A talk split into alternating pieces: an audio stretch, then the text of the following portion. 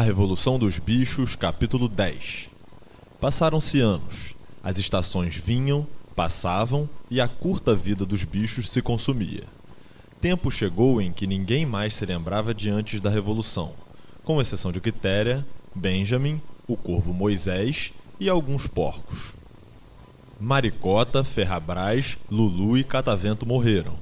Jones também morreu num asilo de alcoólatras noutra cidade. Bola de Neve fora esquecido. Sansão também, exceto pelos poucos que o haviam conhecido. Quitéria era agora uma égua velha, corpulenta, com os olhos atacados pela catarata. Já ultrapassara de dois anos a idade de aposentadoria. Aquela história de reservar um pedaço de campo para os animais idosos não era mais nem mencionada. Napoleão tornara-se um cachaço madurão de uns 150 quilos. Garganta estava tão gordo que mal conseguia abrir os olhos. Somente Benjamin continuava o mesmo, apenas de focinho um pouco mais grisalho e, desde a morte de Sansão, mais rabugento e taciturno do que nunca. Agora existiam muito mais criaturas na granja, embora o índice de crescimento não fosse aquele que esperavam nos primeiros anos. Haviam nascido muitos animais, para os quais a revolução não passava de uma obscura tradição transmitida verbalmente, e outros que nem sequer tinham ouvido falar coisa alguma a respeito. A granja contava agora com três cavalos além de Quitéria. Eram bichos formidáveis, trabalhadores incansáveis, bons camaradas, mas muito estúpidos. Nenhum se mostrou capaz de aprender o alfabeto além da letra B. Aceitavam tudo o que lhes era dito a respeito da revolução e dos princípios do animalismo, especialmente por Quitéria, a quem dedicavam um respeito filial, mas era duvidoso que entendessem lá grande coisa.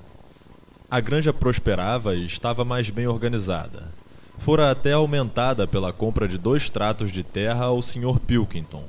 O moinho de vento, afinal, fora concluído com êxito e a granja possuía uma debulhadeira e um elevador de feno próprio, e construções novas se haviam erguido.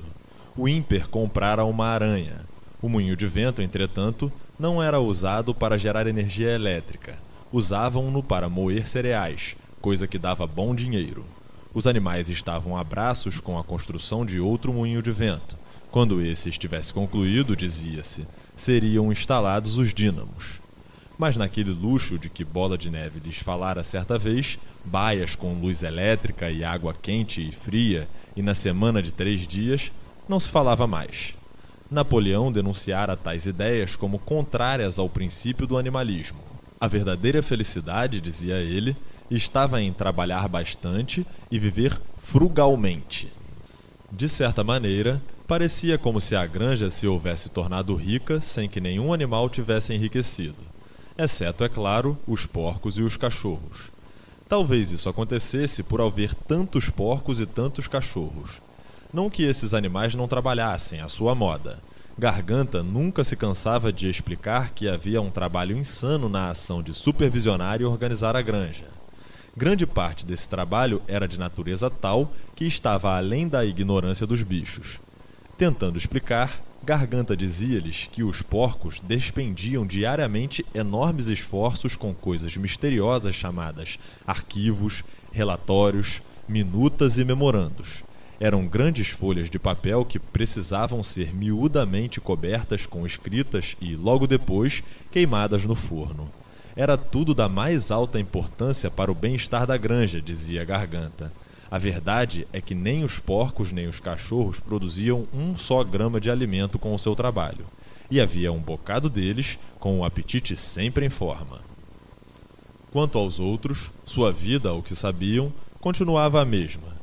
Geralmente andavam com fome, dormiam em camas de palha, bebiam água no açude e trabalhavam no campo. No inverno sofriam com o frio no verão com as moscas. De vez em quando, os mais idosos rebuscavam a apagada memória e tentavam determinar se nos primeiros dias da Revolução, logo após a expulsão de Jones, as coisas haviam sido melhores ou piores do que agora. Não conseguiam lembrar-se. Nada havia com que estabelecer comparação. Não tinham em que basear-se, exceto as estatísticas de garganta, que invariavelmente provavam estar tudo cada vez melhor. Os bichos consideravam o problema insolúvel. De qualquer maneira, dispunham de muito pouco tempo para essas especulações. Apenas o velho Benjamin afirmava lembrar-se de cada detalhe da sua longa vida e saber que as coisas nunca haviam estado e nunca haveriam de ficar nem muito melhor nem muito pior, sendo a fome, o cansaço e a decepção, assim dizia, a lei imutável da vida.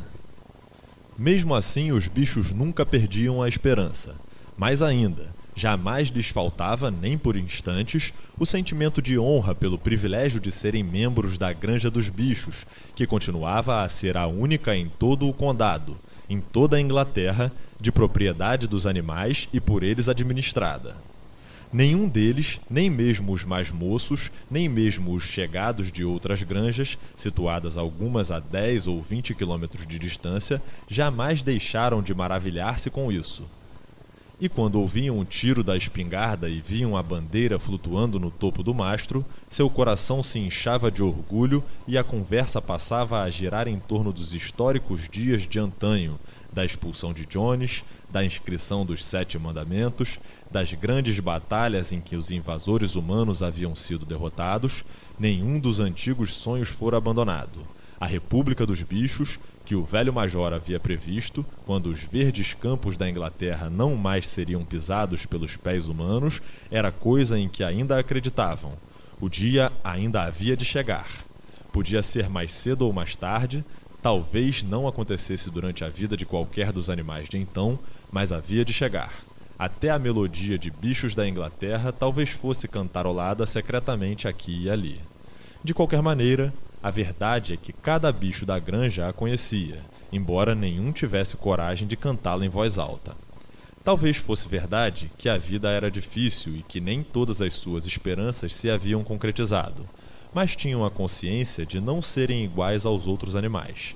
Se tinham fome, não era por alimentarem alguns tirânicos seres humanos se trabalhavam arduamente, pelo menos trabalhavam em seu próprio benefício. Nenhuma criatura dentre eles andava sobre duas pernas. Nenhuma criatura era dona de outra. Todos os bichos eram iguais. Certo dia, no início do verão, Garganta mandou que as ovelhas o seguissem e levou-as para o campo situado nos confins da granja, que fora tomado de brotação de vidoeiro. As ovelhas passaram o dia inteiro roendo as brotações sob a supervisão de Garganta. À noite, ele regressou à granja, mas, como se dissesse às ovelhas que permanecessem lá, terminaram ficando a semana toda durante a qual os outros bichos nem as enxergavam. Garganta passava com elas a maior parte do dia. Estava, explicou, ensinando-lhes uma nova canção para a qual precisava de certo sigilo. Foi logo após o retorno das ovelhas, numa noite agradável, quando os bichos haviam terminado seu trabalho e regressavam à granja, que se ouviu, vindo do pátio, um relinchar horripilante. Arrepiados, os animais estacaram. Era a voz de Quitéria. Ela relinchou outra vez e os bichos dispararam a galope para o pátio. Viram então o que ela havia visto. Um porco caminhava sobre as duas patas traseiras. Sim, era a garganta um tanto desajeitado devido à falta de prática em manter seu volume naquela posição, mas em perfeito equilíbrio, passeava pelo pátio. Momentos depois, saiu pela porta da casa uma comprida coluna de porcos, todos caminhando sobre as patas de trás. Uns melhor do que os outros, um ou dois até meio desequilibrados e dando a impressão de que apreciariam o apoio de uma bengala, mas todos fizeram a volta ao pátio bastante bem. Finalmente houve um alarido dos cachorros, Ouviu-se o cocoricó esganiçado do garnizé e emergiu Napoleão, majestosamente desempenado, largando olhares arrogantes para os lados, com os cachorros brincando à sua volta. Trazia nas mãos um chicote. Houve um silêncio mortal. Surpresos, aterrorizados, uns junto aos outros, os bichos olhavam a fila de porcos marchar lentamente em redor do pátio. Pareceu-lhes enxergar o mundo de cabeça para baixo então veio um momento em que, passado o choque e a despeito de tudo, a despeito do terror dos cachorros e do hábito arraigado após tantos anos de nunca se queixarem, nunca criticarem, pouco importava o que sucedesse, poderiam lançar uma palavra de protesto. Porém, exatamente nesse instante, como se obedecessem a um sinal combinado, as ovelhas em uníssono estrondaram num espetacular balido. Quatro pernas bom, duas pernas melhor. Quatro pernas bom, duas pernas melhor. Quatro pernas bom, duas pernas melhor. Baliram durante cinco minutos sem cessar. E quando se calaram, fora-se a oportunidade da palavra de protesto, pois os porcos já haviam voltado para dentro da casa. Benjamin sentiu um focinho esfregar-lhe o ombro. Era Quitéria. Seus olhos pareciam mais encobertos do que nunca. Sem dizer palavra, ela o puxou delicadamente pela crina, levando-o até o fundo do grande celeiro, onde estavam escritos os sete mandamentos. Durante um ou dois minutos ficaram olhando a parede alcatroada com o grande letreiro branco. Minha vista está falhando. Mesmo quando eu era moça, não conseguia ler o que estava escrito aí. Mas parece-me agora que a parede está meio diferente. Os sete mandamentos são os mesmos de sempre, Benjamin? Pela primeira vez, Benjamin consentiu em quebrar sua norma e leu para ela o que estava escrito na parede. Nada havia agora senão um único mandamento dizendo: Todos os animais são iguais, mas alguns animais são mais iguais do que os outros. Depois disso, não foi de estranhar que no dia seguinte os porcos que supervisionavam o trabalho da granja andassem com chicotes nas patas. Nem estranharam ao saber que os porcos haviam comprado um aparelho de rádio, que estavam tratando da instalação de um telefone, da assinatura de jornais e revistas. Não estranharam quando Napoleão foi visto passear nos jardins da casa com um cachimbo na mão nem quando os porcos se assenhorearam das roupas do Sr. Jones e passaram a usá-las, sendo que Napoleão apresentou-se vestindo um casaco negro, calças de caçador e perneiras de couro, enquanto sua porca favorita surgia com o vestido de seda que a Sra. Jones usava aos domingos. Uma semana mais tarde, após o meio-dia, apareceram numerosas charretes subindo rumo à granja, uma representação de granjeiros vizinhos fora convidada a realizar uma visita de inspeção. Toda a granja lhes foi mostrada e eles expressaram admiração por tudo quanto viram, especialmente pelo moinho de vento. Os bichos estavam limpando a lavoura de nabos. Trabalhavam diligentemente, mal levantando o olhar do chão e sem saber a quem temer mais, se os porcos, se os visitantes humanos. Naquela noite, altas risadas e cantorias chegaram da casa. Lá pelas tantas, ante o som das vozes misturadas, os bichos encheram-se de curiosidade. Que estaria acontecendo lá dentro, agora que, pela primeira vez, encontravam-se em termos de igualdade os animais e os seres humanos? Pensando todos a mesma coisa, dirigiram-se furtivamente para o jardim da casa. No portão titubearam um tanto temerosos, mas Quitéria deu o exemplo e entrou. Andaram pé ante pé até a casa e os mais altos espiaram pela janela da sala de jantar. Lá dentro, em volta de uma mesa grande, estavam sentados meia dúzia de granjeiros e meia dúzia de porcos dentre os mais eminentes. Napoleão no lugar de honra, à cabeceira. Os porcos pareciam perfeitamente à vontade em suas cadeiras. O grupo estivera jogando cartas, mas havia interrompido o jogo por instantes, evidentemente para os brindes. Um grande jarro circulava e os copos se enchiam de cerveja. Ninguém notou as caras admiradas dos bichos que espiavam pela janela. O Sr. Pilkington de Foxwood levantara-se com o copo na mão. Disse que ia convidar os presentes para um brinde, mas antes desejava dizer algumas palavras que julgava de seu dever pronunciar era motivo de grande satisfação para ele e tinha certeza de que falava por todos os demais, sentir que o longo período de desconfianças e desentendimentos chegará ao fim. Tempo houvera, não que ele ou qualquer outro presente tivesse pensado dessa maneira, mas tempo houvera em que os respeitáveis proprietários da Granja dos Bichos haviam sido olhados, não diria com hostilidade, mas com uma certa apreensão por seus vizinhos humanos ocorreram incidentes desagradáveis e ideias errôneas haviam circulado. Parecerá a muitos que a existência de uma granja pertencente a animais e por eles administrada era coisa um tanto fora do comum e poderia vir a causar transtornos à vizinhança. Muitos granjeiros supuseram, sem as verificações devidas, que em tal granja prevaleceria um espírito de licenciosidade e indisciplina. Haviam se preocupado com o efeito de tudo isso sobre seus próprios animais e até mesmo sobre seus empregados humanos. Mas todas essas dúvidas estavam agora dissipadas. Hoje ele e seus companheiros haviam visitado a Granja dos Bichos, inspecionando cada metro quadrado com seus próprios olhos e que haviam encontrado? Não apenas métodos dos mais modernos, mas uma ordem e uma disciplina que podiam servir de exemplo.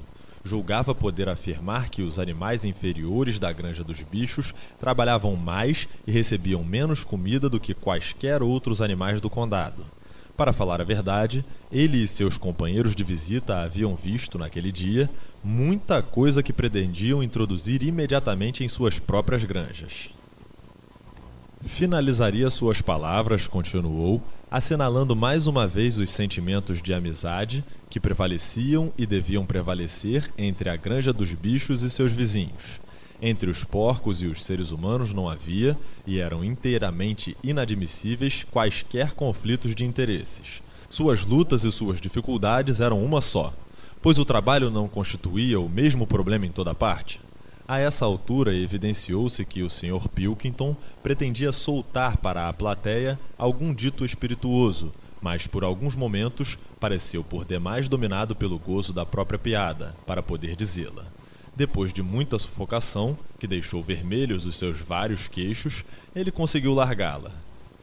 Se os senhores têm que lutar com seus animais inferiores, nós temos as nossas classes inferiores. Este bon mot causou sensação na mesa e o Sr. Pilkington novamente felicitou os porcos pelas baixas rações, pelas muitas honras de trabalho e pela ausência geral de tolerância que observara na Granja dos Bichos. E agora, disse finalmente, convidava o grupo a levantar-se e verificar se os copos estavam cheios. Senhores, proponho um brinde à prosperidade da Granja dos Bichos. Houve uma entusiástica saudação e depois muitas palmas. Napoleão ficou tão emocionado que deixou seu lugar e deu a volta à mesa para tocar com seu copo no do Sr. Pilkington, antes de esvaziá-lo. Quando as felicitações acabaram, Napoleão, que permanecera de pé, disse que iria também proferir algumas palavras. Como todos os discursos de Napoleão, aquele foi curto e direto ao assunto. Também ele, disse, alegrava-se de que o período de desentendimentos tivesse chegado ao fim. Por longo tempo houve rumores de que havia algo de subversivo e mesmo de revolucionário nos pontos de vista seus e de seus companheiros. Tinham passado por desejosos de fomentar a rebelião entre os animais das granjas vizinhas. Nada disso poderia estar mais longe da verdade.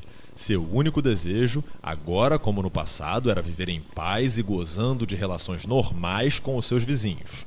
Aquela granja que ele tinha a honra de governar, acrescentou, era um empreendimento cooperativo. As escrituras que estavam em seu poder conferiam a posse a todos os porcos. Não acreditava que ainda restassem quaisquer das velhas suspeitas, mas certas modificações na rotina da granja haviam sido introduzidas com o fito de promover uma confiança ainda maior. Até aquele momento, os bichos haviam conservado o hábito imbecil de dirigirem-se uns aos outros pela alcunha de camarada. Isso ia acabar. Existira também o costume insólito, cuja origem era desconhecida, de marchar aos domingos, desfilando frente a uma caveira de porco pregada num poste. Isso também ia acabar, e a caveira já foi enterrada. Os visitantes com certeza teriam observado também a bandeira verde que tremulava no poste. Nesse caso, teriam notado que as antigas figuras do chifre e da ferradura, em branco, haviam sido suprimidas. Daí por diante, seria uma bandeira puramente verde. Tinha apenas um reparo, disse, a fazer ao excelente discurso, bem próprio de um bom vizinho, do Sr. Pilkington. O Sr. Pilkington referira-se o tempo todo à Granja dos Bichos. Naturalmente, ele não podia saber, mesmo porque Napoleão o estava proclamando naquele instante pela primeira vez, que a denominação Granja dos Bichos foi abolida. A partir daquele momento, sua granja voltaria a ser conhecida como Granja do Solar, que, aliás, parecia-lhe era seu nome correto e original. Senhores, concluiu Napoleão, levantarei o mesmo brinde, mas sob forma diferente. Encham até a borda seus copos. Senhores, este é o meu brinde, a prosperidade da Granja do Solar. Houve as mesmas calorosas felicitações de antes, e os copos foram esvaziados.